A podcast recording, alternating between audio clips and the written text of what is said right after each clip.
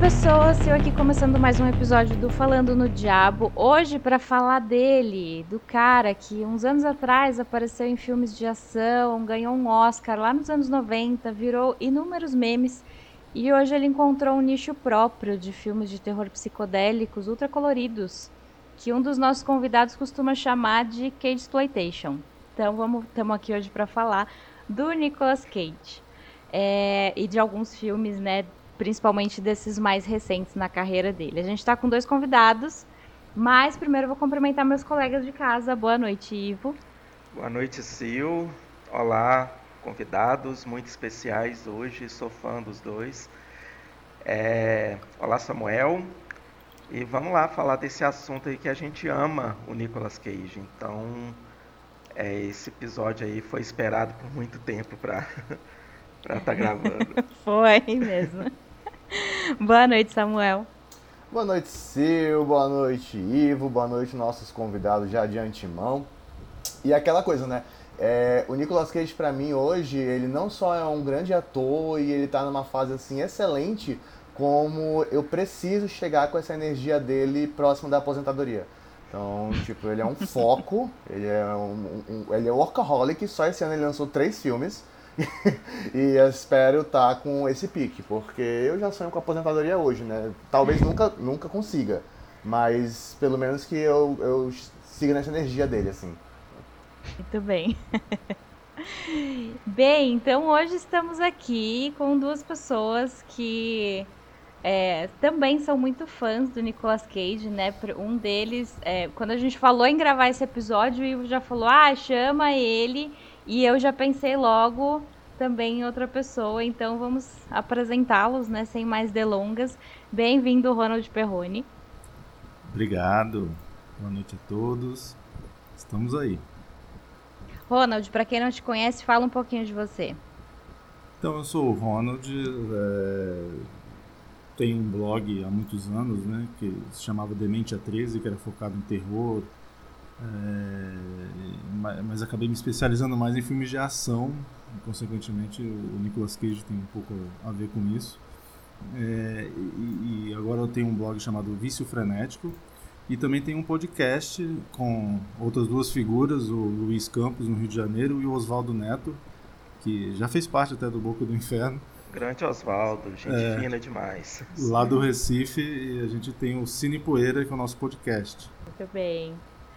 E estamos também com a Jéssica Reinaldo. Bem-vinda, Jé. Oi, boa noite a todos. Muito obrigada pelo convite. É sempre uma honra falar do grande Nicolas Cage. Estou bastante feliz de estar aqui. Muito bem. Jé, fala um pouquinho de você.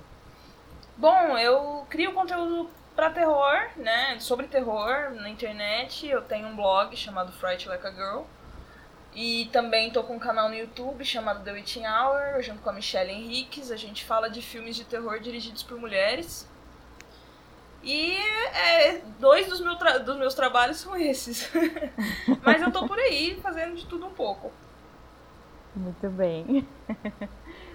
Bom, então vamos começar, né, gente? Porque se a gente se a gente se empolgar aqui, esse podcast vai ter cinco horas. Ivo, você pode fazer uma introduçãozinha pra gente? Claro, vamos lá. Então, Cage Exploitation, né? Esse termo aí que eu vi em uma postagem do Ronald Perrone, então eu atribuo a ele a criação desse termo, porque eu não vi em nenhum lugar. Então aí temos um novo subgênero, né, do, do horror, ou do não só do horror, né, mas do, do cinema em geral, que é o Cage Exploitation, né? Vamos falar bastante sobre. Vou fazer um, um, um, breve apanhado aqui sobre a carreira dele, né? É, o Nicolas Cage, acho que todo mundo já sabe, ele é sobrinho do grande Francis Ford Coppola. É, ele teve ali o. Começou a carreira, ele teve um, uma pequena participação no, no filme Picardias Estudantis. É, mas assim, de carreira mesmo, ele, ele tem trabalhos com, com diretores consagrados como David Lynch, né, O Coração Selvagem, é, Os Olhos, do, é, Olhos da Serpente do Brian De Palma. Ele também trabalha em alguns filmes assim com grandes diretores também, mas um filmes, é, uns filmes numa pegada mais alternativa. Né? O Vício Frenético, que é um filme muito louco, que é inclusive o, o nome do, do blog, né, Ronald? Que é do, do Werner Herzog. É, ele, ele, ele, é inspirado nesse filme, mas também do filme do Abel Ferrara, porque esse filme Ah, tem do, um do Abel Ferrara também, né? Que é uma refilmagem, a versão do Nicolas Cage é uma refilmagem. Isso. Né, tem uma adaptação do Spike Jonze, que é um filme que ele tem atuação muito elogiada. É, o auge da carreira, né? Eu digo assim da carreira, eu não vou dizer que é de atuação, mas o auge da carreira do Nicolas Cage foi quando ele ganhou o Oscar em Despedida de Las Vegas, né? Embora a gente, é, eu, eu, creio que a maioria daqui talvez, né, consiga encontrar atuações, né, tão grandiosas em outros filmes dele, né? É, ele também está em vários filmes de ação, Conner, A Outra Face, é, 60 Segundos, Aí eu vou entrar aqui numa coisa que é um pouquinho polêmica, né? Porque ele, pra, pra talvez para crítica, para mídia, ele tem uma carreira marcada por algumas, algumas atuações questionáveis, né?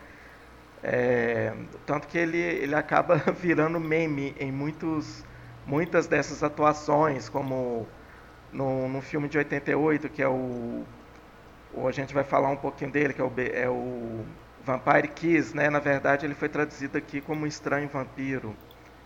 É, ali tá, é, foi um cartão de visita dele de atuação, né? Eu estava comentando com o Perrone antes, ele é, ele entregou tudo ali que ele que ele dava conta de fazer naquele filme. E, e para o que chegou nesse até para a gente ter a ideia de fazer esse podcast sobre ele, que recentemente ele tem estrelados é, várias produções é, eu vou dizer que do mercado independente do gênero de horror e ficção. Só esse ano ele teve dois filmes, gravou dois filmes do gênero de, de horror. Né? Um que meio que engana a gente, que a gente acha que vai ser um horror, mas ele acaba indo por um, um outro caminho, mas a gente vai falar um pouquinho dele também. Então é isso, é, a gente vai, vamos fazer aí esse apanhado da carreira dele. É como você falou, né, Ivo? Não é que ele começou a fazer filmes de terror agora, inclusive tem alguns, né, ao longo da carreira dele, que é bem prolífica, assim. Sim. É, mas a gente tá destacando mais esses, é, esses independentes, né, alternativos, assim, que saíram nos últimos anos, que são mais é, livres, né, dos grandes estúdios, assim, então eles são mais experimentais, são diferentes e toda essa atuação questionável, né? Como, como algumas pessoas colocam, que acho que é uma atuação exagerada, esse negócio dele de um momento para o outro ele se transforma, assim, ele explode e tal, e isso é mais bem aproveitado, eu acho, nesses filmes mais recentes, né? É, mas vamos então começar voltando lá pro, pro Vampire Kiss de, de 88, né? Foi dirigido pelo Robert Bierman, que eu acho que começou aí essa, esse estilo né, de atuação dele. Eu vi ele tá fresquinho na minha memória que eu acabei de ver ele. Eu falei que eu já tinha visto ele há alguns anos, ali na década de, de 90, na época do, do videocassete, mas eu quis rever ele que eu não lembrava nada, né? A não ser pelos memes, né, que a gente vê das, né, das, das feições, né, das expressões que ele que ele faz e é um filme muito estranho, né, bizarro para época a gente não sabe em que momento ali ele é uma comédia, né? Ele é um e ele vai para um lado meio agonizante. E assim, mas assim, o que há de se destacar nesse filme é a atuação do Nicolas, do Cage.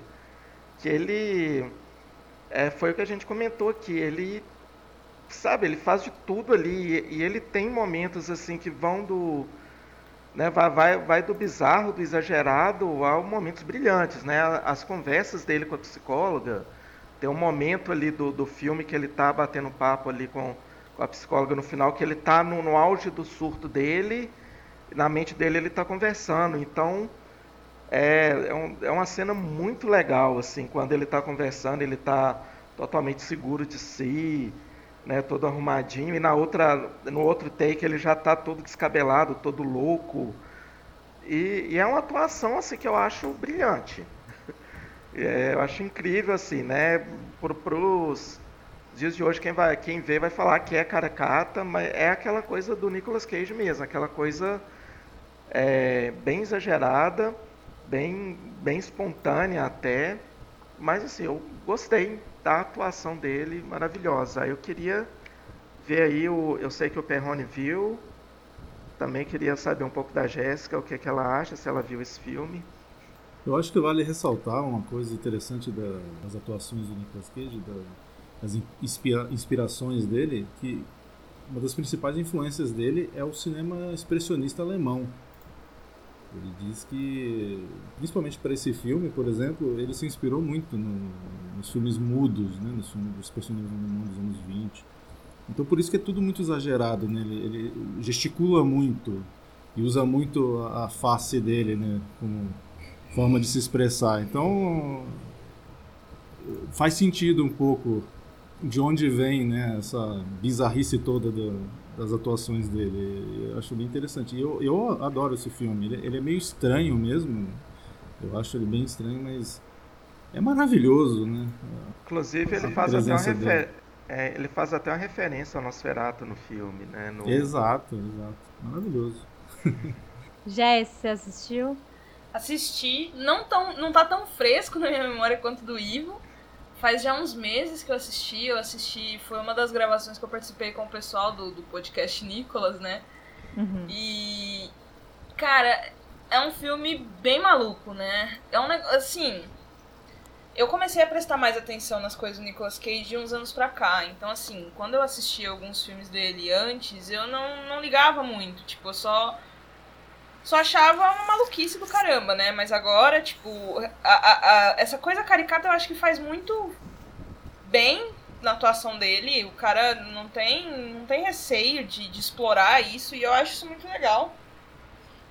E o Beijo do Vampiro. O Beijo do Vampiro, né? Saiu aqui como Estranho Vampiro, como o Ivo falou. Eu, é um filme que eu gosto muito, faz um tempo que eu não vejo, mas eu lembro de ter gostado muito quando eu assisti. Tem cenas ótimas. E é um filme divertido, né? Ao mesmo tempo que é um filme esquisitíssimo, mas eu acho que é aí que tá a graça. Eu acho que os meus filmes favoritos do Nicolas Cage são esses. Quanto mais esquisito, eu fico mais feliz, eu acho. Esse é o espírito. Muito bem. Gente, vamos então dar um salto aqui de, de vários anos para chegar em 2006. Com Sil, saque... Sil, desculpa, desculpa, desculpa interromper, mas Oi, eu posso falar, falar, de um filme, só quero falar. Esse cara tem milhares, milhares de filmes. Mas o, o, o filme do, do, do Nicolas Cage que me pegou, assim, que me deu um grande impacto é, que não é um filme de terror exatamente, mas ele tem uma história muito densa, muito pesada, que é o 8mm, que foi lançado uhum. em 1999. E é, esse filme tem até o Joaquim Fênix numa, numa participação, numa, numa atuação muito doida, muito maluca. Que e eu, eu nunca tinha assistido um filme com uma história semelhante. Que ele está fazendo o papel de um detetive particular, né? que ele é contratado pela esposa de um milionário que faleceu recentemente. E essa esposa ela encontrou uns filmes em 8mm de uma garota que é assassinada no filme. E aí o, o, o Nicolas Cage, ele, durante a investigação, ele vai se envolver no, no, submundo da pornografia underground. Cara, como esse filme é louco! Como esse filme é louco! Isso, e, ele, ele sai nesse filme, o 8mm, numa época que ele estava muito em alta. É, é, tinha ganhado o Oscar já, a outra face tinha explodido. E esse filme, ele, não explodiu, ele é do, do Joe Schumer, mas ele não, não fez um, um, um, sucesso mundial, uma coisa marcante assim. Mas eu tenho que, pra mim, esse foi o filme mais marcante que eu assisti com o Nicolas Cage. Ele é até então, bem criticado, o... né? Mal, mal é, visto, né? Embora ele é seja é muito mal visto, principalmente por causa da, da temática de pornografia. Snuff movie, né? Snuff movie, exatamente. Pega muito pesado. É, à medida que o filme vai avançando e ele vai entrando nesse, nesse, nesse mundo, vai ficando uma, uma, uma linguagem ainda mais pesada. A, a cena final, nunca esqueço, ela, ela tem um, um assim, vou, vou, dar spoiler de um filme de 99, né? que ele, ele encontra, ele confronta o, o, o, cara que matou a garota dentro do filme, a pedido do próprio milionário, né, do, do da, da, gravação. E o, o, o, cara simplesmente tá. Ele encontra esse cara. Passou o filme todo procurando esse cara e ele encontra esse cara, tipo, ah, ele tá com a mãe dele. Aí ele pensou, ah, tu achava o quê? Que eu era um, um doido, um louco? Não, sou só um cara normal, cara. Aquilo foi um serviço. É, é um puta de um diálogo. Então, 8 milímetros foi o filme que fez eu olhar assim pro Nicolas Cage depois esse cara vai numas coisas muito doidas. E realmente, o filme foi muito criticado, não foi um sucesso, muito, muito dividido das, das opiniões, mas ainda assim eu acho que ele tem esse peso na, na, na carreira dele. Principalmente porque ele veio, veio, veio nesse bom momento dele, né? É bom, bom exemplo, Samuel, que aí a gente vê a versatilidade né, dele como ator, assim, né? Se a gente for comparar as atuações, aí já é uma atuação bem séria, bem mais contida. E, e ele entrega, né, essa aquela agonia ali da investigação. Eu lembro dele quando ele dá a notícia para para a esposa, né, do, do cara que o que era hum, real, né? É muito pesada, muito densa ali. É muito boa essa cena. Então esse filme ele realmente ele é, ele é ele é marcante sim. Ele eu gosto dele também. Boa lembrança, tá? Bem lembrado mesmo. É, eu, eu só reforço o que o Samuel falou. É realmente um filme que, que hoje ele até né, meio esquecido ali, né? Depois daquela trilogia de filmes de ação que ele fez, A Rocha, Conner e A Outra Face, o pessoal esquece. Logo depois veio esse, né, esse filhote feio do Nicolas Cage, mas que é um belo filme mesmo. Bom, então, pulando para 2006, gente, vamos falar de O Sacrifício, que é uma refilmagem do Homem de Palha, né, de 73. É um filme que a gente já comentou lá no nosso episódio de folk horror e naquele episódio eu falei que eu assisti O Sacrifício antes de assistir O Homem de Palha, então isso é uma grande frustração na minha vida. Mas seguimos, né? É, Ronald, você quer começar falando desse? Eu posso pra falar. causar polêmica? É, porque vai ser uma polêmica. Porque se, eu, não, eu não conheço ninguém que goste desse filme, exceto quando eu olho no espelho. Né? eu, eu lembro que eu assisti esse filme da primeira vez e, como todo mundo, fiz a, fiz a comparação né, com o clássico lá dos anos 70, que é, que é uma obra-prima mesmo. E, e, realmente, na época, eu não, eu não consegui, né? Não consegui também gostar do filme. Mas depois que eu entrei de cabeça no, no universo Cage Exploitation, eu, eu, eu, eu, eu, entendi por que, que eu, esse filme me fascina. Né? E é tudo, tem tudo a ver com mesmo com, com a presença do Nicolas Cage no filme. É, é, as coisas que são ridículas no filme se tornaram divertidas para mim. Então é, é, é, o tipo de caso de um filme que eu entendo é, as pessoas acharem ele ruim, né? E, e o que torna ele ruim, mas uh, os elementos, esses mesmos elementos ruins tornam o filme muito engraçado para mim, muito divertido. Tem, tem cenas absurdas ali de, de, de hilárias. Nicolas Cage vestido de urso, né? Nicolas Cage lutando com karatê com uma moça, né? algumas frases que ele fala a cena da boneca, né, que é queimada. Da abelhas, das abelhas. As abelhas no final, incrível, quebram as pernas dele, jogam. Not the bees, not the bees. Not the bees. Aquilo ali pra mim é, é, é, o Nicolas Cage no seu auge, assim, no seu melhor. Então eu amo esse filme, independente de as pessoas odiarem. Justo. É, esse, esse, eu acho que talvez ele, se ele não, não fosse uma.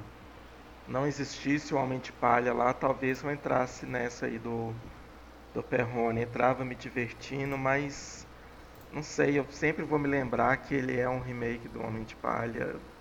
Tem que ignorar não, isso. Não consigo é desvincular, tem que ignorar para você. Tem que fazer um trabalho mental antes de assistir. Eu, eu ignorei, ignorei, não assisti, me recusei. Passei longe. Eu não assisti nem o Homem de Palha 2. E eu vou assistir o Sacrifício, não, não, né? Passei longe. É válido também, tá certo. Acho que o negócio é assistir do jeito que você por essa visão, Ronald, da diversão mesmo, não levar muito a sério. Né? Exato. É, por essa visão eu vou, vou tentar revê-lo, vou tentar. Mas realmente a atuação dele é divertida mesmo. Relembrando agora aí o que você citou, as cenas, né? Eu acho, acho que vale uma, mais uma checada. Tem que abrir o coração. Gravar podcast é bom por isso, gente. A gente começa a rever algumas coisas. O, o Ronald falou que tem uma cena do Nicolas Cage vestido de urso. É o que? Isso inspirou Midsommar depois? Olha, é, olha. Você... Será que saiu daí, gente? Samuel, você, você vai ter que parar e ver esse filme. Ignore o clássico e descubra o Nicolas Cage vestido de urso. e batendo, infelizmente, né, no mundo que vivemos, né, ele bate em mulher nesse filme, mas, mas assim, oh. dentro do contexto do filme, isso até isso acaba ficando um negócio meio cômico, mas né, é filme. Vamos lembrar que é um filme do Nicolas Cage vestido de urso. É engraçado. Isso basta. É, mas pulando mais alguns anos, gente, acho que a gente já entra um pouco mais nessa fase desses filmes mais recentes, mais mais divertidos pra gente, assim, eu acho. É porque em 2017 o Nicolas Cage e a Selma Blair estiveram em Mom and Dad do Brian Taylor. Que, né, só, se, só de você pegar a sinopse já parece um pouco uma doideira, porque é um fenômeno que faz com que os pais tenham uma raiva assassina voltada exclusivamente para os seus filhos. Então, percebe-se daí já que é um terreno muito fértil pro, pro Nicolas Cage poder atuar. né? Então, e você que você acabou de ver esse também, então se quiser comentar um pouquinho. Ah, eu vou, o Samuel adora esse filme, eu vou passar a bola para ele. Depois eu comento. Olha, eu quero um dizer que esse é o meu filme favorito do Nicolas Cage. Porque tudo nesse filme é uma insanidade absurda. A começar, como a Sil já disse, pela própria sinopse dele, que é a história de que por algum motivo que não é explicado, e eu já adoro isso, não tem explicação nenhuma, todos os pais criam um desejo assassino pelos filhos. Quem nunca? E eu acho e, super compreensível. É, não, nossa. Paternidade, coisa linda o tempo todo, a gente sabe que isso é lenda. então, esse filme ele expressa as questões de paternidade e maternidade ao extremo. Ele é uma. uma, uma meu Deus, esqueci a, a, a palavra. Ele faz uma, uma, uma análise né, extremista sobre as questões de paternidade e maternidade. E o que eu gosto, eu, eu, eu deveria ter falado isso logo no começo. Mas o que me fascina no Nicolas Cage é, é a capacidade de expressões dele. E esse filme, ele, ela puxa essas capacidades dele assim no limite. Porque no começo a gente tem toda a construção para mostrar como é a família, né? O, o Nicholas, a, a, a Selma Blair, o pai e a mãe, com os filhos. Os filhos deles são pessoas, são garotos insuportáveis. Uhum. São dois adolescentes extremamente irritantes. Só que a família toda é disfuncional e, tipo, eles tentam manter uma harmonia, uma, uma coisa ali, mas eles não conseguem, eles não conseguem. Eles estão todos distantes uns dos outros, numa forçação para se manter unidos. E, e, só, só isso do filme já vale a pena. Só que quando começa o evento, né? Porque vai passando meio que de, de pessoa para pessoa, é, uma, é, um, é um movimento crescente. E aí a gente vê a, a, aquela cara de psicopatia que só o Nicolas Cage é capaz de fazer, que é assim linda com aqueles olhos dele, eu acho assim coisa fina. Então, eles tentando matar os filhos ao longo do filme é uma coisa maluca. E o, que eu acho interessante desse filme é que ele, ele, por exemplo, ele poderia ter apostado no gore, mas não, ele, ele traz uma vibe mais limpinha e tal. Mas tem muita cena hilária. E eu acho a cena do, do portão da escola de todos os pais quererem buscar seus filhos ao mesmo tempo que eles não querem buscar, na verdade. Eles querem fazer uma grande chacina na escola. Eu acho essa cena assim um impacto. Então, eu sem falar nos momentos finais de, de humanidade, porque vira uma coisa bem maluca, né, na casa, que é os filhos tentando sobreviver aos próprios pais, tentando matá-los. E aí tem uma reviravolta que eu não, eu não vou eu não vou citar para quem não para quem não assistiu, mas é uma puta de uma sacada, é uma sacada assim, genial, genial, genial. E o mais bizarro é que essa sacada ela é entregue praticamente nos créditos do filme. Porque eu não sei que ideia foi do diretor, que nos créditos do filme ele colocou todas as cenas assim cortadas. Então, você pega de surpresa, mas ao mesmo tempo você sabia o que estava vindo.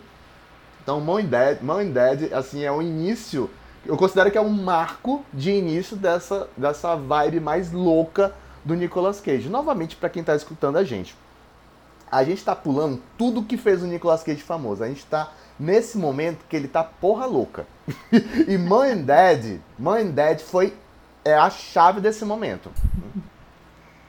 É, esse filme eu falo que ele é o ele, ele é o contrário do que a gente falou lá no, no episódio do Dia das Crianças, né? Que a gente falou de colheita maldita, do, do que é quem puder matar é o ninho, né? Que as crianças se rebelam contra os adultos. Aqui são os filhos querendo.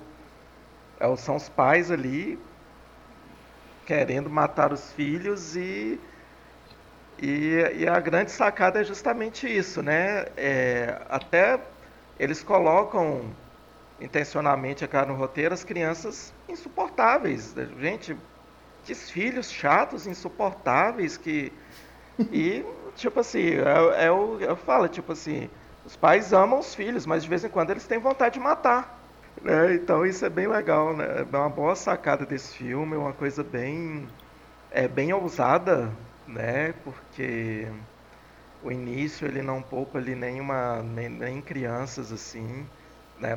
Crianças, uma, crianças de colo, inclusive, assim. Ele poderia até ser mais forte do que do que ele é em algumas outras cenas. Ele acaba ali dando uma uma suavizada ali, porque ele poderia ser mais impactante em, em alguns momentos. Mas eu, eu achei um filme incrível, bem dirigido. É, né, o destaque para a atuação do Nicolas Cage, ele está muito bem nesse filme. E para a Selma Blair também, ela está incrível. Ela tá outra atuação dela também. E o filme é um conjunto, uma maluquice total, é frenético o tempo todo. E vale muito a pena. Mais alguém aí? Jéssica, Perrone, vocês viram? O que, vocês acharam? Cara, eu gostei muito desse filme. Me diverti muito assistindo ele. Eu assisti ele com a minha mãe. Nossa. Porque a gente assiste muito filme juntos. Então, assim, eu peguei e falei, ah, vamos assistir esse. Ela odiou o filme, mas eu adorei, eu me diverti muito com ele.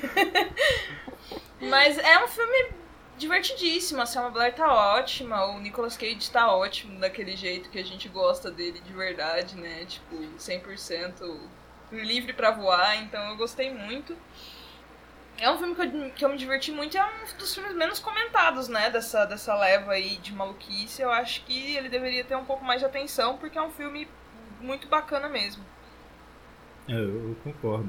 Aquela sequência que o Nicolas Cage quebra uma mesa de sinuca né, e faz um monólogo ali, é daqueles momentos sublimes dele. Né?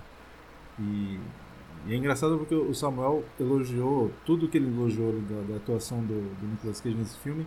E, e eu, eu, me peguei pensando exatamente na, na, mesma coisa que ele poderia dizer se ele tivesse assistido O Sacrifício.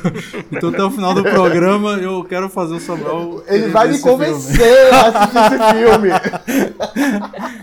Legal, legal. Mas eu, eu, eu, acho que vale destacar também a presença do Lance Henriksen, né? No Sim. final do filme que ele aparece. Nossa, não, não maravilhoso, vou, maravilhoso. Não, não, vou falar muita coisa, mas vale a pena esperar a chegada dele no filme, que é sensacional. Mas é que nem. Não pode falar, Sil. Não, só ia falar que eu gosto da frase que acho que tá em um pôster, que é tipo, eles te colocaram no mundo, eles podem te tirar. acho ótimo.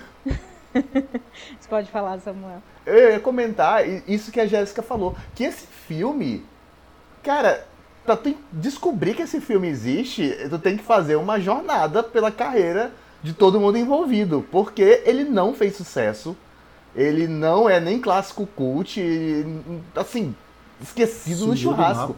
Mapa, né? Mas, nossa, como esse filme é divertido. Se tu libera a tua mente pro conceito absurdo que ele te propõe, tu fica fascinado como esse filme é divertido. E o, o, diretor desse filme, o Brian Taylor, ele tinha uma parceria né, com outro diretor, o Mark Neveldine, e eles já tinham dirigido o Nicolas Cage antes. Eles fizeram o, o Motoqueiro Fantasma 2. Sim. Deus é mais. que eu acho sensacional também. eu quase fui esculhambada quando eu falei que eu tinha gostado de Motoqueiro Fantasma 2. É eu uma quase loucura. fui expulsa é... do, dos é meus círculos de amizade. Pois é. Pois eu estava na esperança que esses dois filmes nunca iam ser citados aqui. Não tem como. Eu dizer, não, vamos citar as participações dele, tipo, no Aranha Verso, nos Crudes. Vamos esquecer o Motoqueiro Fantasma, gente. Não tem escapatória. Não tem, não tem. Vamos lembrar que ele quase foi o Superman. Ele dublou filmes. Tim Burton, né? A gente, mas ele, um monte... ele de super-herói no Kick-Ass, ele tá incrível, viu? Ai, Kick-Ass, ele tá sensacional. É, ele, tá, ele tá legal ali no Kick-Ass. Verdade. Muito bom mesmo. Ainda bem, bem que ele lembrado. não fez Super-Homem, fez o. É, é, Big Daddy, né? No, no Kick-Ass. Ah, eu não lembro ah, o nome, mas, mas eu daria tudo pra ver aquele super-homem dos anos 90, aquela roupinha azul, aquele cabelão. Aquele cabelão. Aquela calvície, né? Nossa. Na testa, assim, entrando. Eu. Superman calvo, é sensacional. Ai, excelente. Bem, então no ano seguinte, 2018, a gente chega em Mandy, que eu acho que é um filme que, sei lá, a maioria das pessoas que eu vejo pelo menos adorou, assim. Sim. É um filme do Panos Cosmatos e acho que o Ivo que descreve como uma viagem de ácido, né, Ivo? Sim. Esse aí dos filmes preferidos aqui, esse é o meu filme preferido no, do Nicolas Cage. Tanto de atuação dele, que eu acho incrível, é, quanto do, do, do, do, próprio filme. Eu gosto de falar que esse filme ele, ele é sensorial, assim, porque o diretor ele consegue te colocar ali dentro como se você tivesse tomado uma droga, aqueles ácidos que os personagens tomam, e você acaba entrando naquilo, né? Naquele visual, aquele, aquela coisa vermelhona, daquela aquele a, a, aquela atmosfera né, que ele cria, assim, uma coisa muito envolvente. E eu acho o filme incrível porque ele é, é um, um, filme de vingança, obviamente. O, a, a esposa do Nicolas Cage, a Mandy, ela é sequestrada por alguns fanáticos religiosos ali num futuro ali meio distópico.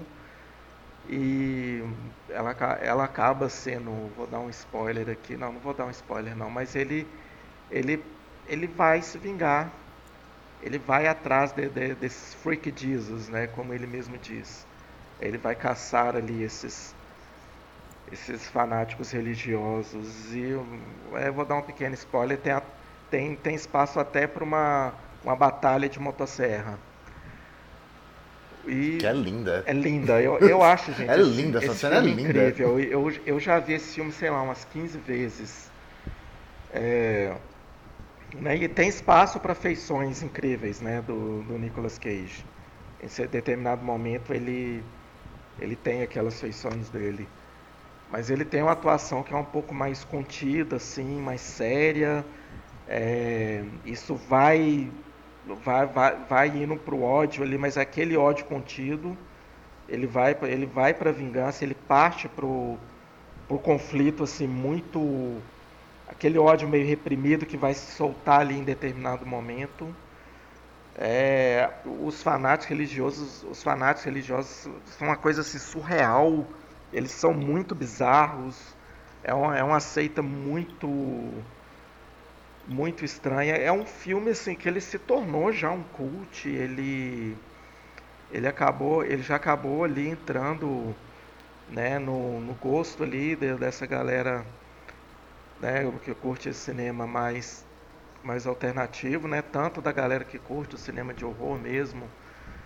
É, mas ele eu, eu acho um filme incrível, gente. É Para mim foi uma, uma, das coisas mais lindas que o Nicolas Cage já fez. Assim, essa definição, ele é um filme lindo.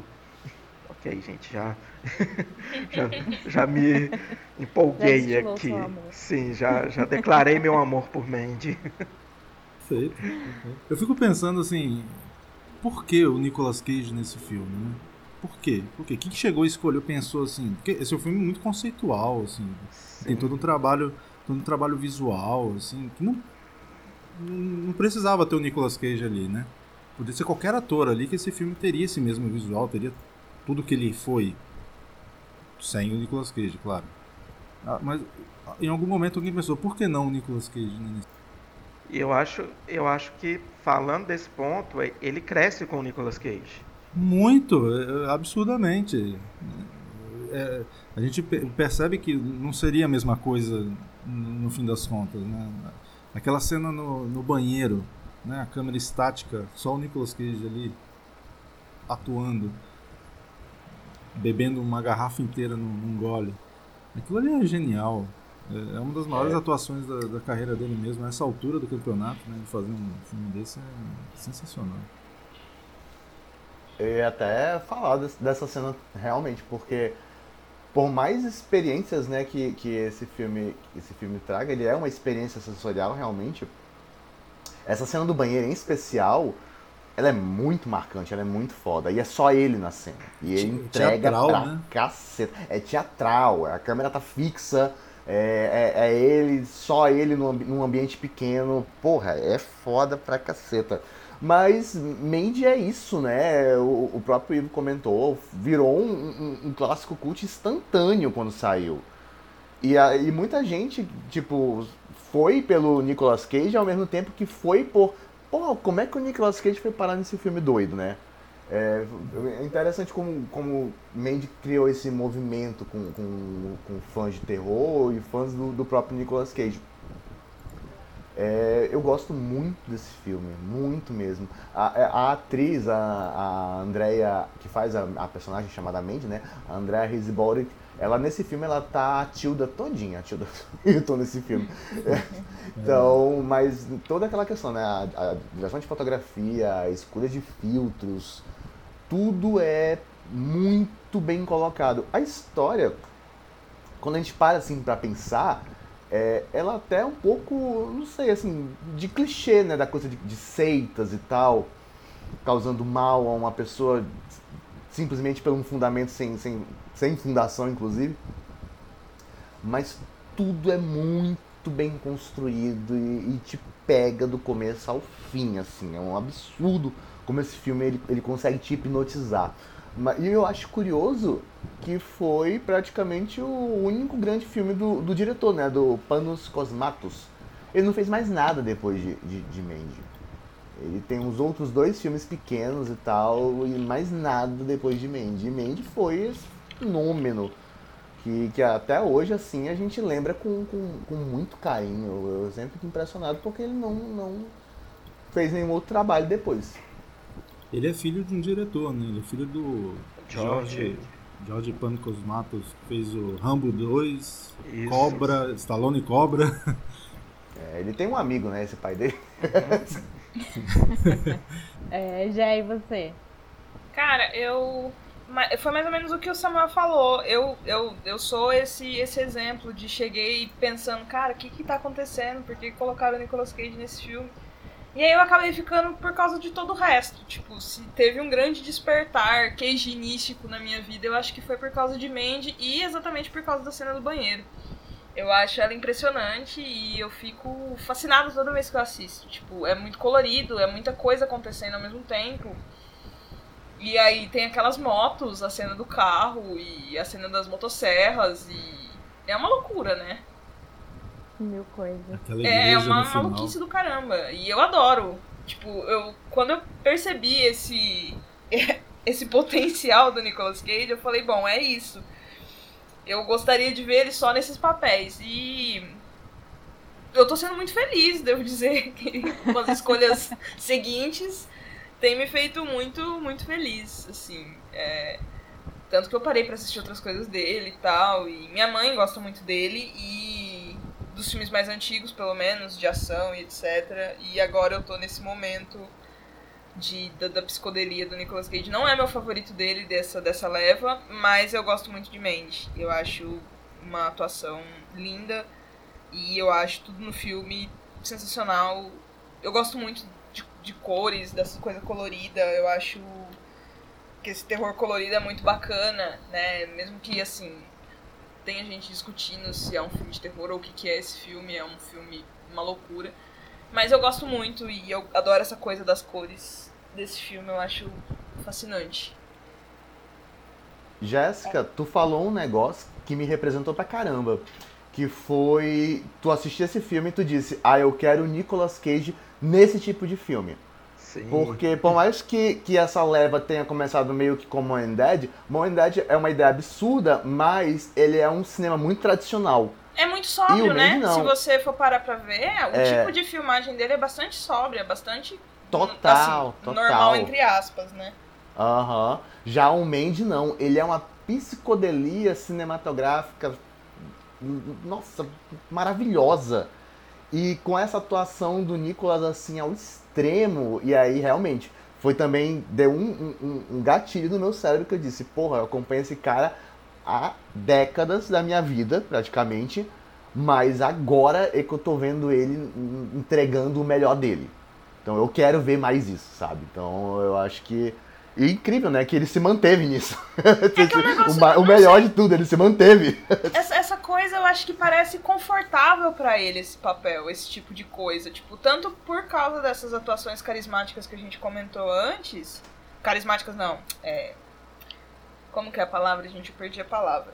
Essas atuações. Seria caricatas? Exato, desculpa. Mas gente, eu, eu gostei mais do carismática. Ele é muito carismático. É, você gostando do carismático. Eu ia dizer hipnotizante. É seria, seria caricatas a palavra, mas eu acho que carismático também serve.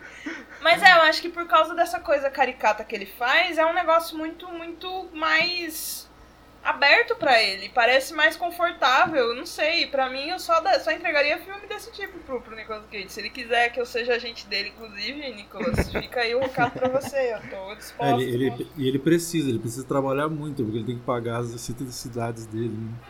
Então, os casacos, né, exatamente. É, a, os, os, como é que é, os fósseis que ele compra, né, de, de, de dinossauro.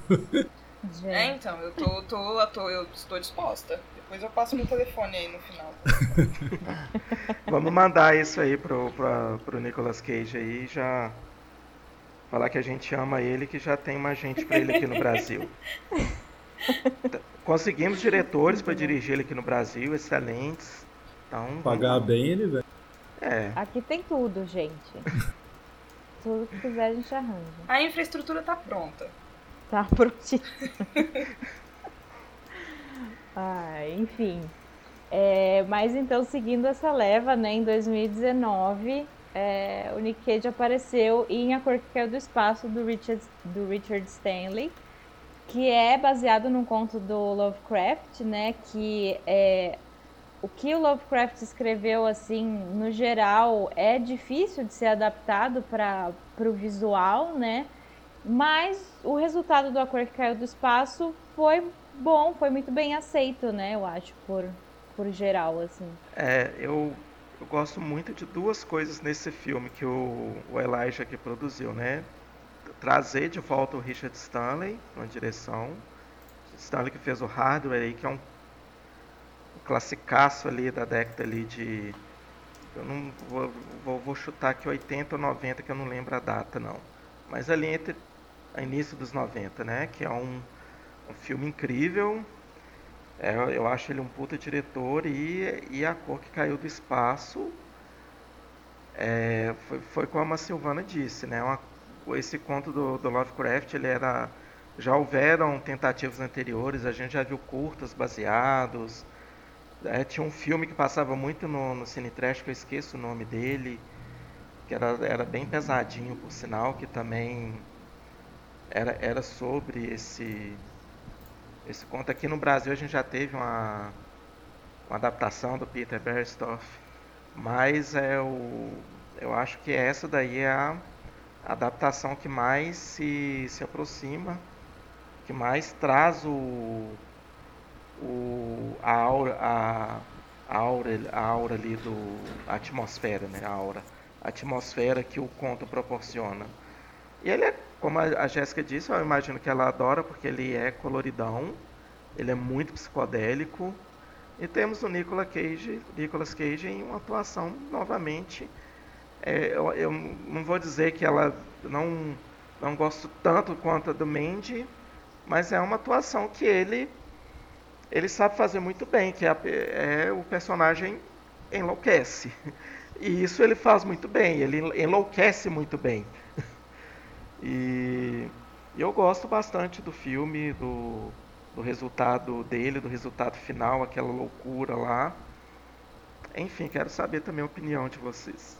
Eu gosto muito do filme, mas ele é completamente diferente de tudo que eu esperava. Tipo, eu acompanhei assim um pouco desde que foi anunciado. Eu falei, nossa, gente, o que, que tá acontecendo? Porque eu ainda não tinha aceitado muito bem, sabe? Eu tinha acabado de sair de Mandy e eu ainda tava pensando, cara, o que o Nicolas Cage tá fazendo? Mas aí, tipo, eu, eu tava esperando, assim, e é completamente diferente de tudo que eu tava esperando, mas eu adorei, sabe? Eu acho que se tivesse sido o que eu queria que fosse, não ia ser tão bom. Eu acho que a gente tem um pouco dessas coisas, né? De estar esperando uma coisa e, tipo, receber outra completamente diferente, às vezes é até melhor. Mas eu gostei muito do filme, Toda, todas as, as mudanças que eles fizeram, as, os detalhes que eles colocaram, tipo, tem umas cenas incríveis, aquela cena do gato, a cena as lhamas, sabe, gente? Pelo amor de Deus, Nossa. que era uma fazenda de lhama. O que, que tá acontecendo aqui, sabe? Eu achei ótimo, eu gostei muito. É um filme bacana, sabe? Tipo, é diferente do que a gente esperaria normalmente de uma adaptação do Lovecraft, eu acho. Mas que funcionou muito melhor do que uma adaptação direta de Lovecraft. Então eu acho que acabou que saiu tudo bem. É, eu concordo também com vocês. É, é é interessante como o filme vai crescendo, né? Nessa uma loucura, né? Especialmente como as transformações do personagem do Nicolas Cage. Que ele é no início do filme e que ele é no final. Eu lembro que quando esse filme foi anunciado, eu tive essa mesma sensação do, do, do Ivo. De, nossa, conseguiram fazer o, trazer o Richard Stanley de volta, porque ele teve aqueles problemas na, na ilha do Dr. Morro nos anos 90 que ele foi uhum. demitido né, da, da, produção, tentou explodir, implantar bombas no, nos cenários e virou persona não grata. E parece que ele foi cancelado de novo já, porque descobriram que ele batia na mulher e tal. Então, provavelmente é. não teremos outro filme dele. Esse foi, foi o retorno e já saiu de, de novo. Mas o legal é que estavam trazendo ele de volta e com o Nicolas Cage, então eu tava muito com as expectativas bem altas também. Também não o filme não foi nada daquilo que eu esperava também, mas eu realmente fui surpreendido. Né? O filme se aproximando do final e eu fui ficando cada vez mais fascinado com tudo que estava acontecendo. Aquela fusão ali entre alguns membros da família. Não vou explicar, entrar muito, mas aquilo ali é uma coisa né, perturbadora num nível que me deixou bem impressionado. Eu gosto muito. Eu acho eu vou fazer coro de que. Na verdade, eu nem sei o que eu estava esperando desse filme. ele veio depois de Mandy. E ele trouxe um, um pouco da ideia da psicodelia. Mas é aquela questão, né? Contos do Lovecraft, no geral, são muito difíceis de, de, de adaptar. Porque, por mais maravilhoso que seja boa parte da obra do Lovecraft, muita coisa se resume à, à frase ah, é, é uma questão inimaginável para a mente humana. Então, ponto. É, é, é, isso. Boa parte da obra dele é isso, é essa frase aí. E quem discutir comigo eu bato. agora, agora, agora é, a escolha de, de, de, adaptação, né, do acordo do caiu do espaço, foi uma questão muito.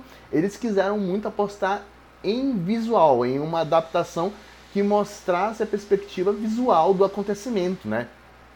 E para isso a gente tem uma série de insanidades acontecendo no, no, no, no, filme em tempo integral. É uma, é, é, uma, é uma escada, é uma subida de, de, de, loucuras. Eu acho que o filme se cumpre bem esse, esse, essa, propo, essa própria proposta dele em si. Eu não sei se eu posso dizer, ah, é seria. Se eu posso dizer que realmente foi a melhor adaptação possível. Mas no que ele se propõe, ele faz muito bem. E isso por si só já, já deixa com que ele seja um, um, um ótimo filme. É, a cena da, da. Pra mim, a cena da, da, da mãe e do filho é, sofrendo. Eu não quero dar spoiler, mas enfim, sofrendo um, um acontecimento específico entre eles dois. Caceta, é, é bárbara. A cena é incrível. A reação do personagem do Nicolas Cage, né? Junto a esse acontecimento também, ele tá ali entregando só a fina flor da loucura dele. Então, como, como ator, ele tá assim, um, nos trincos. Mas realmente é um, um filme difícil de, de, de até de, de, avaliar a partir né, do, do que ele se propõe. Mas é, é, é, show, assim. A atuação do Nicolas está muito boa. Todo o elenco, no geral, está muito bom. Até as crianças, elas estão entregando muito bem nesse filme. Só a, a, a, a, Esqueci o nome da atriz que faz a mãe, né? Eu achei ela um pouco fraca. Mas as crianças estão bem. Aquele menininho é o menininho da Maldição da Residência Rio. É, ele, ele é né? muito bom. Ele, ele, é muito bom. Ele, é, o garotinho é. Coitado, é, né? Precisa de bacana. férias. Sim, ele tá. Não, Ele essas sofreu crianças. muito nos últimos Não, anos, gente. gente. Criança tem que aproveitar enquanto tá, enquanto o hormônio não chega. Macaulay Culkin tá aí pra isso, pra, pra mostrar como é que funciona. Esse- ele tá, Então, ele tá só, só assim, ele tá na Maldição da Residência Rio, nesse e também tá no Invocação do Mal 3, né? Esse menininho. ah, agora eu não lembro. Eu acho que Mas sim. ele tá. Isso, ele tá na- no 3, que Ah. dá uma Gente. dor de coluna assistir aquela cena dele. Ah, e é ele no começo. É Nossa, ele. contorcionista pra caramba. Esse garoto tem um. Eu invejo a coluna dele. Ai, eu, eu fiquei com uma dor a hora que eu assisti, eu falei, amém. Não. Falei, eu tentar virar o braço pra trás, eu já não, não levanto mais amanhã. Não, já me dá câmera em tudo. Eu coçando as costas eu já, já, já, já peço. Já peço arrego já. Já travou, né? Já, já travou. Bom, então vamos seguir, gente, para esse ano, né? Que, que, como vocês já disseram lá no começo, foi um ano bem cheio.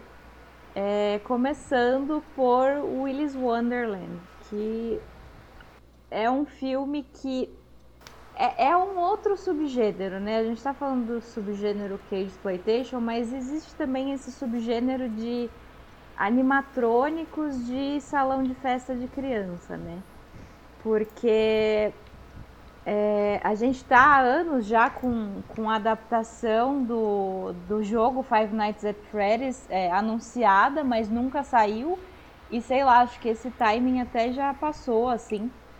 É, mas muito antes do, do Five Nights ainda, é, existia lá nos anos 60 o- um programa de TV né, nos Estados Unidos, o The, Ba- The Banana Splits, que, que era isso, tinha uma banda de animatrônicos, entre aspas, porque na verdade eram pessoas vestidas de, de bicho, né, que ficavam tocando numa bandinha, assim.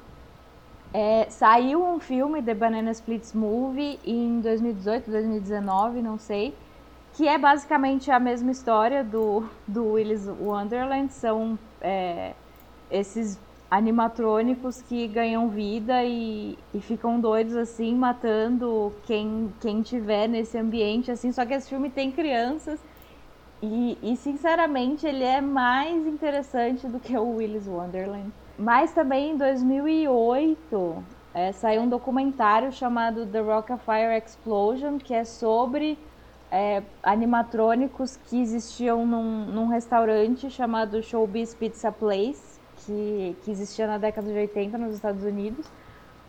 E o documentário mostra pessoas que, que compram esses animatrônicos para é, para reformar, assim, para colocar para funcionar de novo. E tipo, gente, o que vocês têm na cabeça, sabe? É, não, mas, mas é eu tô todo em pânico um só nicho, ouvindo, imagina vendo. assim. É, até eu vou deixar, vou deixar o link no post também. Tem um, um curta chamado The Hug, é, que saiu no Hulu uns anos atrás. É um curta de 5 minutos, que também é isso. É, é, é uma festinha de criança que tem um bicho, um panda é, animatrônico, assim, que. Assim, gente, eu, eu queria gostar de Willy's Wonderland, mas eu não gostei tanto quanto eu gostaria, assim. E o The Hug é mais interessante do que o Willy's. Mas eu queria saber Eu, o que, eu que tô me vocês sentindo acharam. ofendida. Pois diga. Esse é o seu Willy's favorito? Wonderland é meu favorito. Uh, eu tava esperando da A Jéssica. polêmica.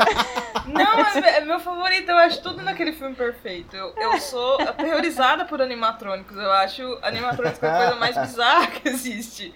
Sim. E tem um episódio de Gravity Falls, que é um desenho da Disney, que é meu desenho favorito, tipo, e tem um episódio com animatronics que eu acho aterrorizante. Então quando eu vi Willy's Wonderland, eu falei, cara, isso daqui vai ser uma loucura. E foi. E foi muito além da loucura que eu tinha imaginado. Porque as cenas do Nicolas Cage são uma coisa absurda. O cara não fala nada. E ele fica jogando uma máquina de pinball e bebendo um energético, sabe? Pra mim aquilo ali é o auge. Energético. Pra mim aquilo ali é o auge da, da atuação. Eu acho que ele poderia ficar fazendo 5 horas daquilo ali que eu ia estar me divertindo do mesmo jeito. É aquilo ali e dando soco em animatrônico. Eu acho sensacional, gente. Aquele filme não tem como melhorar. Eu acho. Ele, se- ele tem como melhorar em uma coisa. Ele poderia ser um pouco mais colorido, um pouco mais de luzes, assim. Eu acho que ia ser mais legal. Mas eu acho que já do jeito que tá, assim, já tá bom. Ele poderia ficar muito, muito perigoso pra audiência, né? Se tivesse mais coisa piscando e tal. Mas é, eu amo aquele filme. Realmente. Gente, eu- eu- tem uma eu- cena nesse filme que eu adorei, assim. É um- é um- não é um spoiler, vou só narrar uma cena aqui. Que, tipo, tá ele e a menina lá pra enfrentar um, um dos animatrônicos, assim. Aí o relógio dele apita. Ele entrega Sim. a faca pra menina e sai. Vai jogar e beber e deixa a menina lá apanhando do bicho. Eu achei isso incrível, É gente. exatamente o que eu esperava do Nicolas Cage. Assim, ele, ele, ele- você, você acha que ele é autista nesse filme? Porque ele, ele tem que cumprir aquele horário dele ali. Eu acho que ele é um cara extremamente organizado. É, porque. Gente, a minha teoria é que esse filme é uma continuação de Mandy. Porque é o Nicolas Cage dirigindo um carro esportivo. Uhum. É, é, é bem recorrente, né? O Nicolas Cage dirigir carros esportivos. Tem até Sim. uma piadinha depois que, a gente- que eu vou trazer um pouquinho mais pra frente. Mas é isso, sabe? O trauma, ele parou de falar e foda-se, agora a minha vida é essa. Eu vou só. Bater animatrônico pelo tem mundo. algum tipo de objetivo melhor do que esse? Não, então, eu, eu- eu gosto também desse filme e eu concordo eh, com o que vocês falaram, mas eu acho que pra o filme ser melhor ainda, eu acho que devia, devia ser só o Nicolas Cage batendo em, em animatronics e bebendo energético e, e ba- jogando pinball e tirasse todas as cenas de todos os outros personagens que aparecem no filme, porque esses personagens só atrapalharam, na minha opinião. Então, assim, eu gosto do filme, mas me tira, quebra o ritmo que é, é, esses outros personagens é, e a sub- a- as subtramas que aparecem. Por mim era só o Nicolas Cage. E, e é uma atuação louvável, porque ele não fala uma palavra no filme. Não fala um A. Incrível. Né? A presença dele é muito forte. Eu achei que em algum momento ele fosse falar alguma coisa. Tipo, um- uma frase de efeito, assim, sabe? Sim, eu, eu- eu não não nada. acreditei que o filme terminou e ele não falou uma palavra, não, não explicou nada. E ao mesmo tempo isso é ótimo, adorei. Sim. Tem uma outra cena também, só rapidinho aqui contar que ele. Eles estão. A, a delegada prendeu ele lá, né, pra ele. Ele ficar à mercê lá do, dos animatrônicos. Ele se solta lá, mata os bichos. Depois ele sai colocando o lixo pra fora e ainda dá um tchauzinho pra delegado. Gente, é, é é, sabe, é muito surreal o que É tá mesmo. acontecendo e o que ele faz, que ele vai lá, acaba com o bicho, vai lá e continua limpando. Eu falei, gente, como assim? É uma mancada, né? Ele tinha, tipo, deixa tudo super limpinho, daí vem um bicho, aí suja tudo de novo, aí tem que limpar tudo de novo. Eu também ficaria puta. Mas, Samuel, assista o filme, porque eu queria ouvir sua opinião também. Eu preciso muito assistir esse filme. Na verdade, eu perdi o, o time dele. Eu nem sabia que ele tinha sido lançado. Eu fiquei Uhum. surpreso porque ele praticamente é o live action, né? Do, do Five Nights at Fridays. At Fridays. Ele foi, isso foi muito comentado na internet. As pessoas que estavam eh, da, da, da comunidade de, de gamers, né? As pessoas ficaram, pô, esse filme é, é o Five Nights. Então, eu preciso dar uma assistida nele urgente, assim, pra ver como é que ficou. Bom, em seguida, então, veio um filme que a gente estava comentando antes da gravação, né? Que vocês foram surpreendidos positivamente também. Que é o Pig. É, eu, eu me senti enganado com esse filme. Mas, mas assim, é, eu vou, vou falar um pouquinho dele aqui, depois deixar para o pessoal. Eu vou falar de novo da atuação do Nicolas Cage nesse filme, que é incrível. Incrível, incrível, incrível. É, ele é um cara que está isolado, ele tem uma, uma, uma porca, mas é uma raça diferente, assim, que ela, ela fareja trufas, né, que é uma especiaria. Existe um mercado né, ali em é Portland, né, que tem, tem um ricaço que compra trufas na mão dele. A montanha. Aí um belo dia a porca dele é sequestrada some e ele vai atrás dessa porca. Ele, ele pega o carro dele velho, sai, o carro dele estraga, ele vai a pé, ele chama ele chama um, esse vendedor, esse cliente dele para ajudá-lo. E o cara vai ajudar porque o cara precisa do, do serviço dele. E ele vai atrás dessa porca. Acontecem situações estranhíssimas. A gente acha que vai ser um filme um, filme de vingança, né? Comentando com o Perrone antes, aquela coisa, uma coisa meio John Wick. Mas não, ele, ele, de um filme que a gente tem expectativa na ação do personagem, a gente passa a criar uma expectativa no personagem dele, que cresce muito no filme. A partir do momento que ele chega em Portland, que ele vai visitando os lugares, que o nome dele vai, vai começando a ser destacado, a gente vai entendendo quem é esse personagem e, e quais as ações que ele vai fazer para tentar recuperar a porca dele, que é uma. É, a gente entende os motivos dele buscar, é, dele sair nessa busca. E, e, a gente entra, entra na história, na vida desse personagem que, que é incrível. Né? O filme ele não é do gênero. Né? Quando eu vi, eu, eu pensei que ele seria alguma coisa do gênero, porque ele, ele saiu inclusive em comentários né, de grupos do gênero, de página. Só que é, ele acabou surpreendendo, ele acabou indo por um outro caminho, não do horror, mas eu achei um filme incrível, é um dos melhores filmes que eu vi esse ano. É, ele, ele tem uma direção incrível, ele tem um, um acabamento, uma fotografia bonita. É, ele, ele tem uma, um, um, ritmo interessante, ele tem uma virada, uma quebra ali de, de perspectiva do filme que é muito interessante e que deixa a gente meio assim, a gente fica esperando uma coisa e é uma coisa totalmente diferente, só que a gente acaba ficando muito fascinado pelo personagem dele, a atuação dele é uma coisa incrível, é, mesmo assim, uma, da, uma das melhores atuações que eu vi esse ano. Né? E, e assim, a, a, é, vamos falar um pouco da versatilidade dele, porque aí já é uma atuação diferente de, do que a gente é acostumado dele entregar, assim, do que a gente está acostumado e a gente gosta. Essa atuação dele já, já é uma coisa mais contida, já é uma coisa mais é, é mais de mais de uma coisa uma tristeza reprimida nele ali e você sente aquilo no personagem. E ele passa isso muito bem.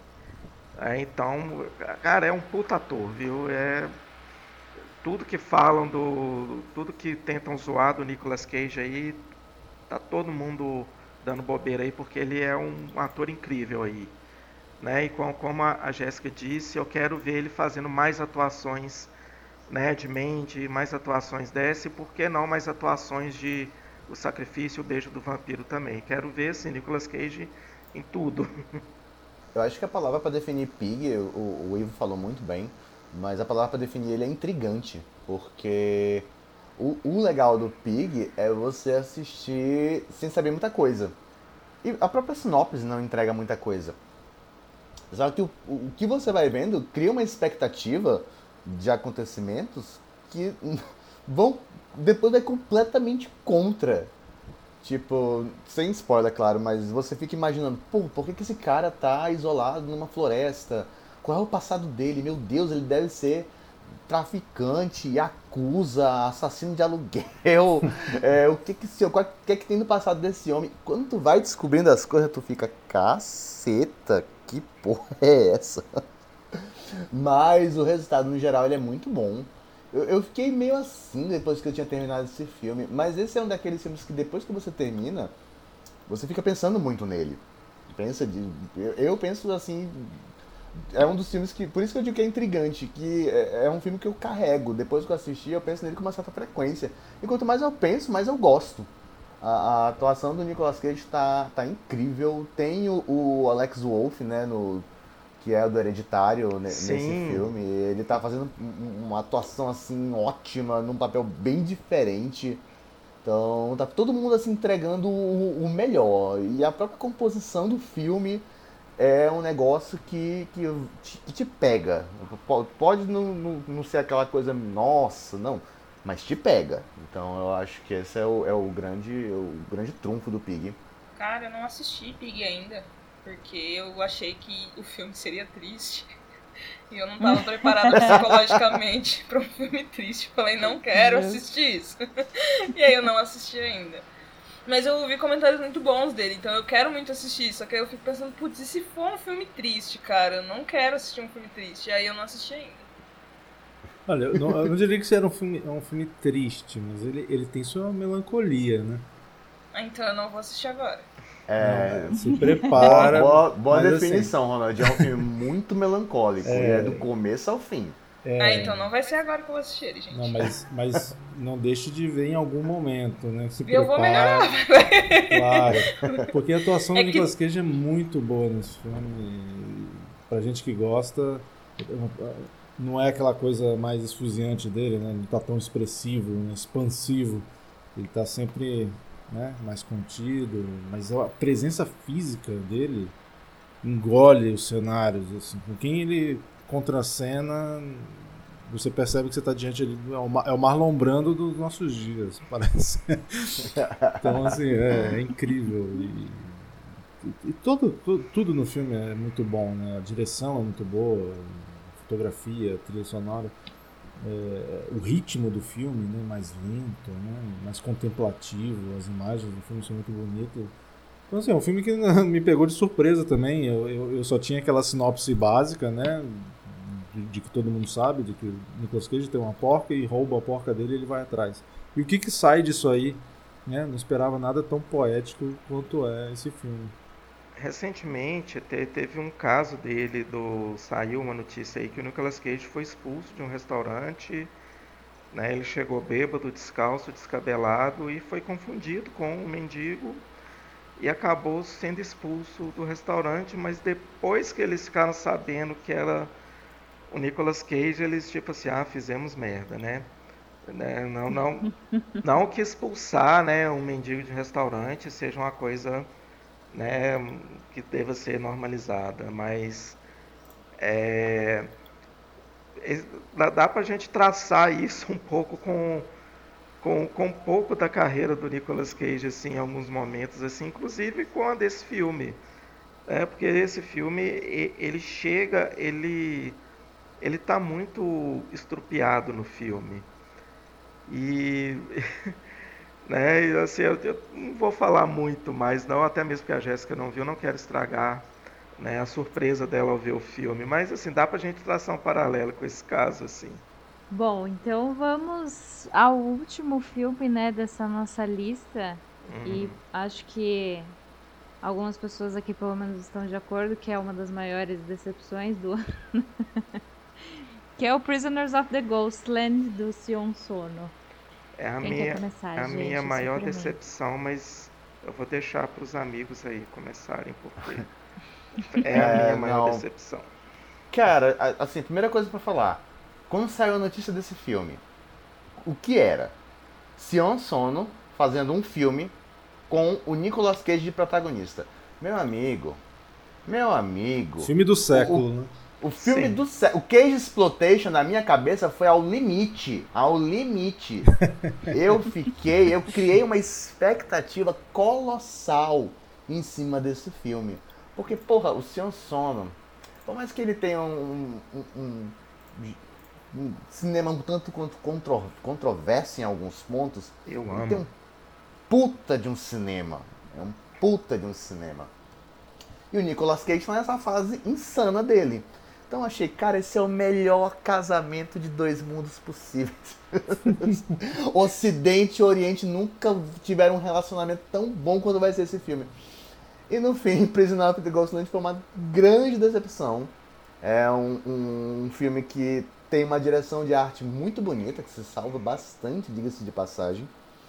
Mas o enredo em si, ele não, não pega. É, o, o, ele conta a história de um mundo distópico, né? Onde um grande. O, o, praticamente o, é o governador que chama, né? Mas ele não é um governador, cara. Ele é um praticamente um ditador de uma região ali, dentro desse mundo que você não entende direito como é que as coisas funcionam. Mas ele tem uma neta e essa neta some.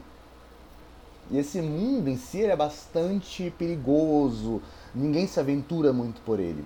E o Nicolas Cage, que é um, um bandido condenado, ele é, digamos, chamado para fazer o resgate dessa moça. Essa é a maneira simples de dizer, mas o filme ele mistura vários elementos ocidentais com orientais. É, ele tenta vários tipos de linguagem ao mesmo tempo. E no fim nada funciona muito bem tirando a própria direção de arte, que tem seus momentos. É, é, é um filme que eu, assim, a minha sensação é que ele não vai para lugar nenhum. Ele, ele é um filme tão vazio, tão sem sentido, tão sem objetivo, que eu, eu acho que a única pessoa que, que parecia estar tá consciente de alguma coisa nesse filme é, é o, a, a diretor, o diretor ou diretora de arte desse filme que eu não, eu, na verdade eu nem olhei nos créditos quem é, mas que fez um trabalho incrível visualmente. Mas assim, o, e o próprio Nicolas Cage está perdido no filme. Ele não, sabe muito bem o que fazer. E o Sion Son é um diretor que eu adoro. É, o Clube do Suicídio, que foi o primeiro filme dele que eu vi ali nos anos 2000, ali no início dos anos 2000 num festival de cinema, numa sala lotada, várias pessoas saindo da sala. É um filme que eu vejo até hoje, um filme que eu reflito muito sobre ele até hoje. É, eu não vi um filme do, do Sion Sono que eu não gostasse. Até um, uns mais. É, lembra, ele é um diretor. Eu não vi tudo porque ele é, é diretor japonês, lança três, quatro filmes por ano, né? A gente não dá conta de acompanhar né? Takashi Miike, outros diretores, ele é dessa pegada. Mas nesse filme eu realmente eu não entendi o que que aconteceu, assim. O, qual que foi a desse filme, como que esse filme chegou na mão do Sion Sono, o que que ele tinha na mão ali para fazer e, e, o que que saiu. Não entendi, foi o filme assim, como o Samuel disse, foi minha maior expectativa em muito tempo de filme, eu queria ver um, esse casamento no que ia dar e assim. Eu chegou se sei lá, com 10, com 15, 20 minutos de filme, eu tô assim, não, não é possível, né? Vai acontecer alguma coisa. Não uhum. vai acontecer, não. Vai chegar uma hora que esse filme vai dar uma virada e vai, ele não vai para lugar nenhum. Sinceramente, né, o do Cage Exploitation ele ele acabou entrando numa furada aí nesse filme e realmente talvez ele tenha ido com essa expectativa. Pô, vou trabalhar com o Sion Son, chegou lá. Pô, o que é que tá acontecendo aqui? ele ficou totalmente perdido no filme, assim, não dá para condenar a atuação dele, porque o filme todo é um desastre, assim, então. Só, só complementando rapidinho o que o Ivo tá falando antes dos nossos convidados é que, para piorar, é, o Sanson dirige umas obras muito originais. São histórias muito originais. E o Prisoner of the Ghostland, se tu parar pra pensar, é um, uma puta de uma história clichê. É muito Sim. clichê. É uma, é uma, começa com uma vibe Mad Max e depois vem com uma, uma vibe de revolução pra libertação.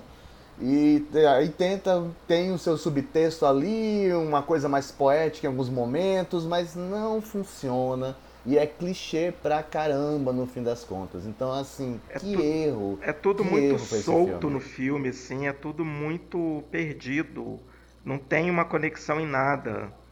Você tem uma cena bonita lá de um dos manequins que tá ali à toa, sobrando, porque achou bonito. Tem um quê de Fuga de Nova York também, né? Sim, tem. É, uma, essa vibe.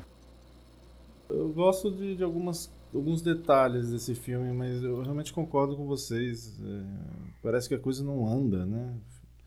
Filme travado. E, e- me lembrou um pouco também, a gente já falou do Takashi Miike aí, que também faz muito filme, naquela tentativa dele de desses diretores japoneses de se se ocidentalizar um pouco. E quando ele fez o Sukiyaki Western Jungle, que é um western, Uhum. né, com, com atores japoneses, ele tem o Tarantino também como ator.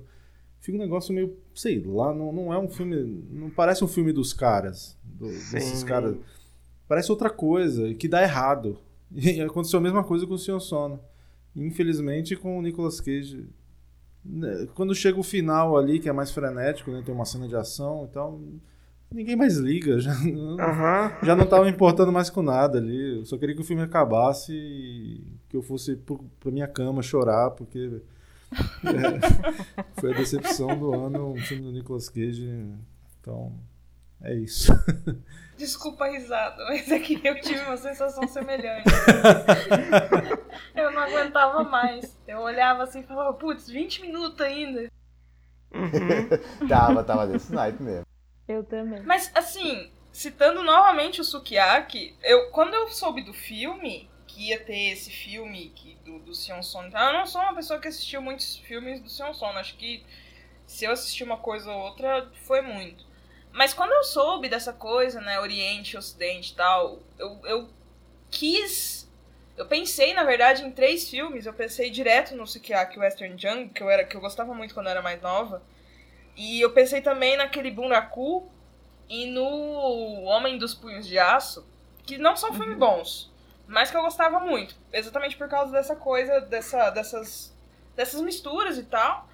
E eu queria que fosse alguma coisa semelhante, sabe? Tipo, Pelo menos são divertidos, né? bons, é, porque, tipo, tem, tem cenas tão legais do Sukiyaki, aquela Sim. cena da, da bala, eu acho incrível, sabe? Eu acho bonita mesmo. Aquela cena que, que um dos, dos caras do clã tá, tá com uma. tá com, com, a, com, a, com a espada contra uma bala. E eu acho ótima aquela cena. É uma cena que, tipo, marcou muito pra mim. E aí eu fui assistir o filme, cara. Eu fiquei muito triste. Eu fiquei muito triste. Eu tava passando algumas cenas do filme. Eu não me orgulho de dizer isso, mas eu não tava aguentando mais. E não sei se ajudou o fato de ser um domingo à tarde, eu tava simplesmente morrendo de calor e eu tava já pedindo arrego. Mas eu tava assistindo já, entregando completamente os bets, falando, não, não quero mais, não aguento. Chega. E aí quando eu vi que ainda tava em 1 hora e 20, eu falei, ah não. Ah, eu achei muito irritante, sabe?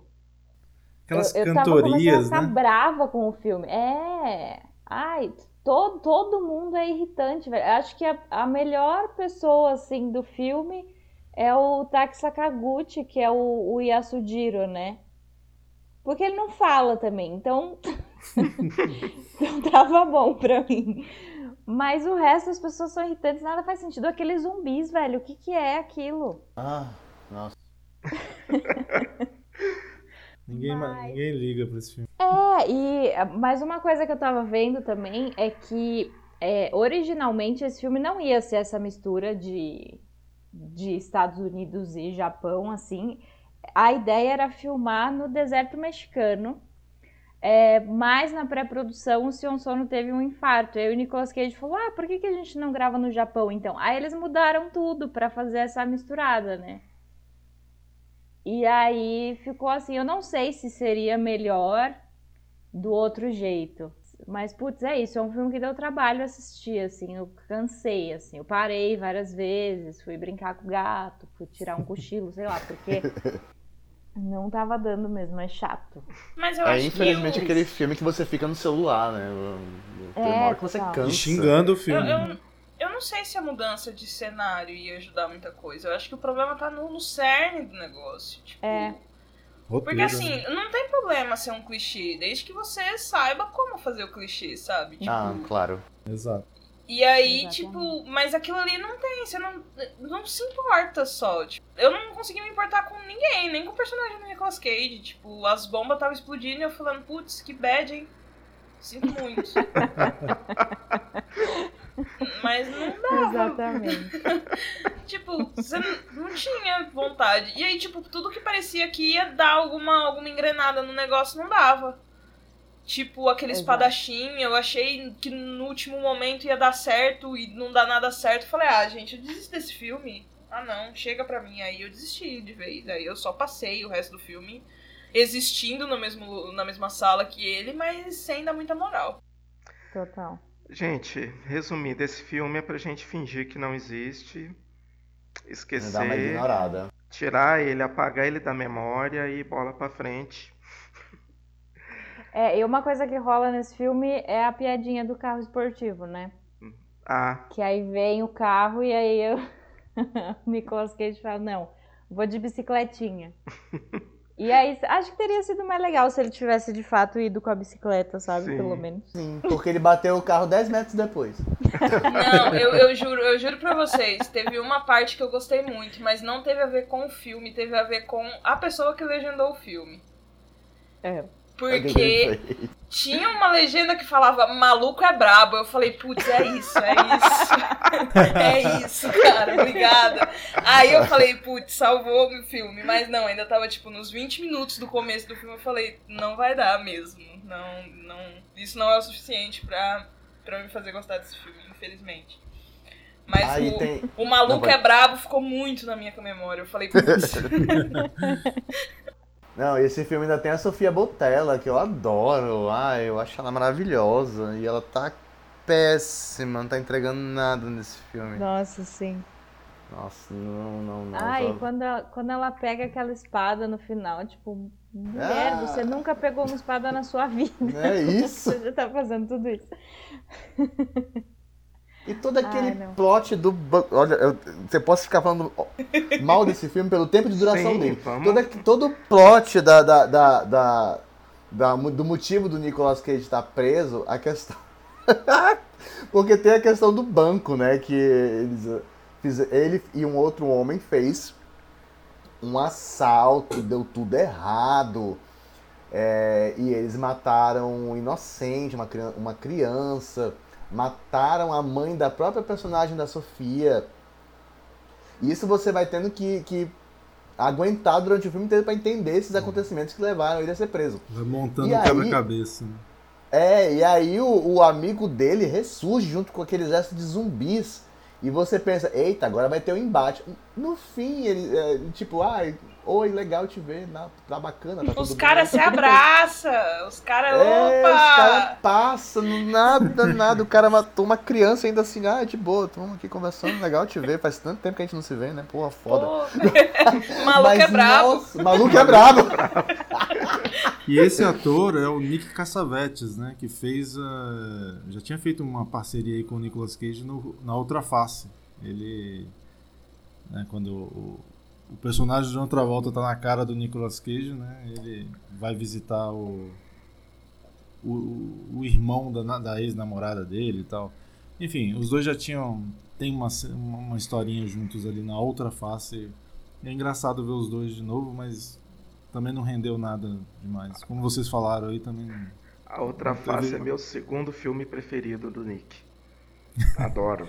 É aí. bom pra caceta. Bom pra go- caceta. Eu gosto de A Rocha. Ah, não, não gosto tanto da rocha, não. Ah, Eu gosto daquele do avião, dos bandidos, esqueci Conner. o nome. Porra, esse filme é, é ótimo, é, é- é Eu- ridículo. eu- O que ele é eu- ridículo, ele- o que ele tem de ridículo, ele tem de bom. Rendeu Diferente. memes maravilhosos. Diferente do, do Seu Sono nesse filme, eu, eu sou fã do Michael Bay, né? E A Rocha ele tá bem. Ah, a rocha é legal. Tudo que. a- tudo que na verdade, eu, acho que o Senhor Sono bastava ver Mandy. Né? Tinha que ter assistido Mandy, visto, ah, com a minha história que eu criei aqui e esse universo que eu criei, eu posso fazer uma coisa né, mais próxima de Mandy. E já daria certo. Não Ai, sei, realmente não sei o que aconteceu ali. É, Felizmente, falhou. Ah, eu fico chateada.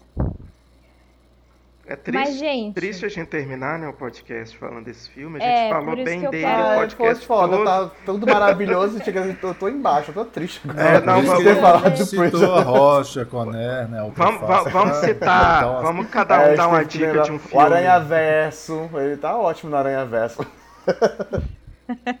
Va- vamos dar dicas assim no final pra É, ficar isso mais que eu, eu feliz. queria perguntar pra vocês. Algum, tem algum filme que a gente não falou, mesmo que não seja de terror, né? Que vocês gostem muito e queiram, queriam deixar como menções honrosas, podem, podem mandar. Vou, vou citar o Vício Frenético com ele. Eu acho esse filme muito bom. Nossa, ele é demais. Eu adoro.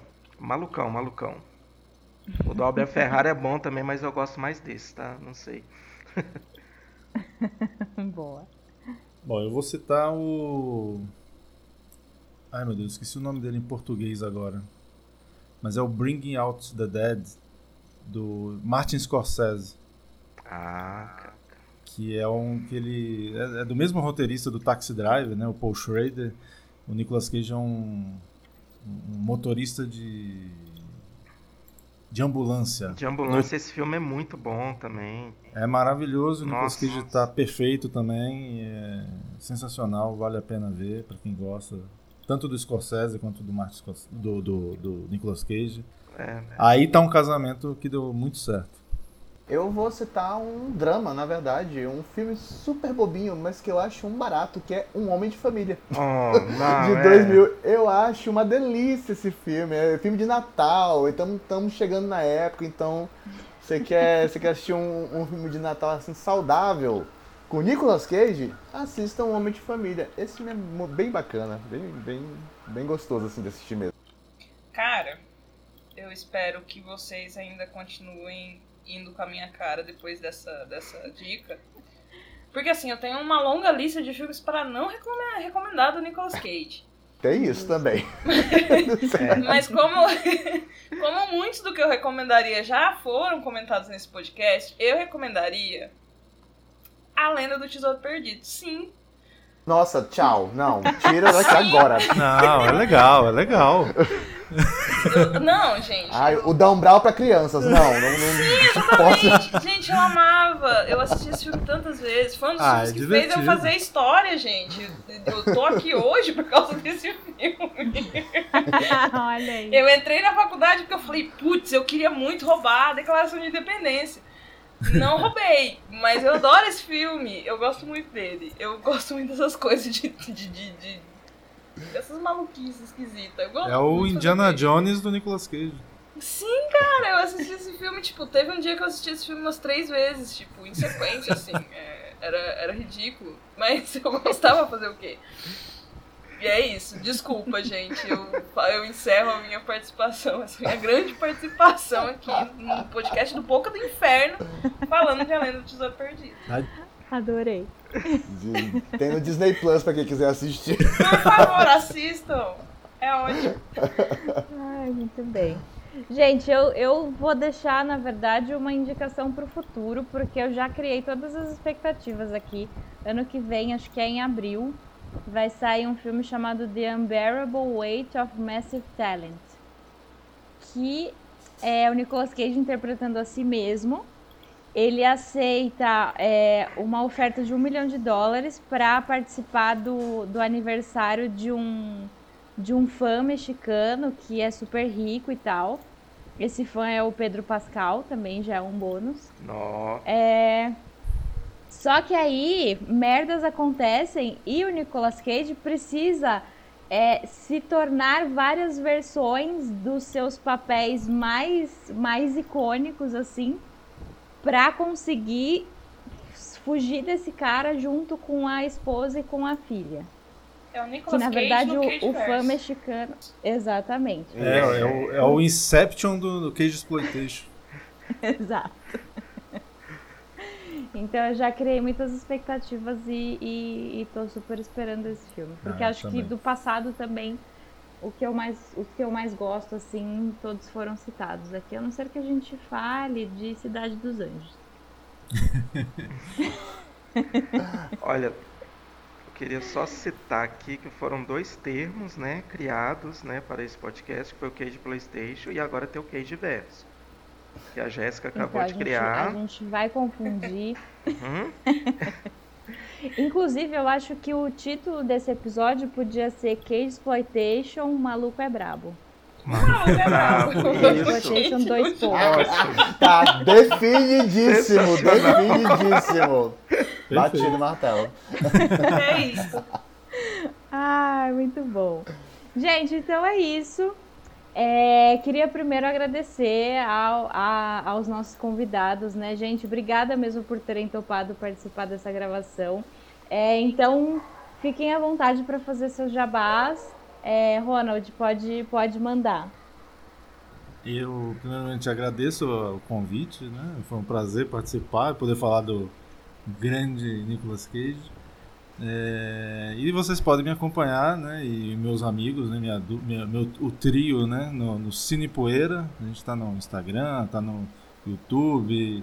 Né? É só procurar por Cine Poeira, que é o nosso podcast aí sobre filmes de gênero, filmes que pegavam poeiras nas locadoras, filmes de ação, também terror, ficção, etc. E tem o meu blog, o blog viciofrenético.com. Vício frenético tanto do Abel Ferrara quanto do Herzog com o Nicolas Cage, que também me representa. Também falo de filmes de, de ação, de, de terror, etc. E é isso. Muito bem. Depois eu coloco todos os links no post também. É, Gé, faça seu jabá. Bom, eu posso ser encontrada por aí, pelo mundo da internet, como Capirogésica. Eu tô no Instagram e no Twitter, principalmente. Tô no meu blog, o Fright Like a Girl. Também tô no canal do YouTube, The Witching Hour. E isso aí. Tô nesses lugares todos. Muito bom. Muito obrigada pelo, pelo, pelo convite, claro. Eu fiquei muito feliz. Sempre falar de Nicolas Cage é uma grande alegria pra mim. Então, muito obrigada pelo convite. Ah, eu que agradeço, gente. Samuel, Ivo, suas considerações finais? Ah, eu quero só agradecer. Esse episódio foi muito divertido de gravar. Ronald e Jéssica, muito obrigado por terem vindo. Vocês foram ótimos aqui. E é isso, né? Aproveitem esse, momento do Nicolas Cage. Não sabemos quanto tempo vai durar, se depois ele vai partir para outra coisa ou se finalmente ele vai se aposentar. Então, é, fica aí o questionamento e a expectativa para as próximas obras desse grande ator. É, gente, é agradecer mesmo, fazer uma tietagem, que eu sou muito fã do Ronald, muito fã da Jéssica. Acompanho aí o seu trabalho de vocês. E, e muito obrigado por aceitarem o convite. Vocês dois são muito queridos aqui do, da gente do Boca. Ah, eu fico muito feliz, muito obrigada. Eu também, foi um prazer. Então é isso. Obrigada, gente. Até a próxima. Até a próxima. Abraço tchau. a todos. Tchau, tchau. Tchau. What is it? What is it? What is it? Oh, no, not the beach! Not the beach! Ah! I love my eyes! My eyes! Ah!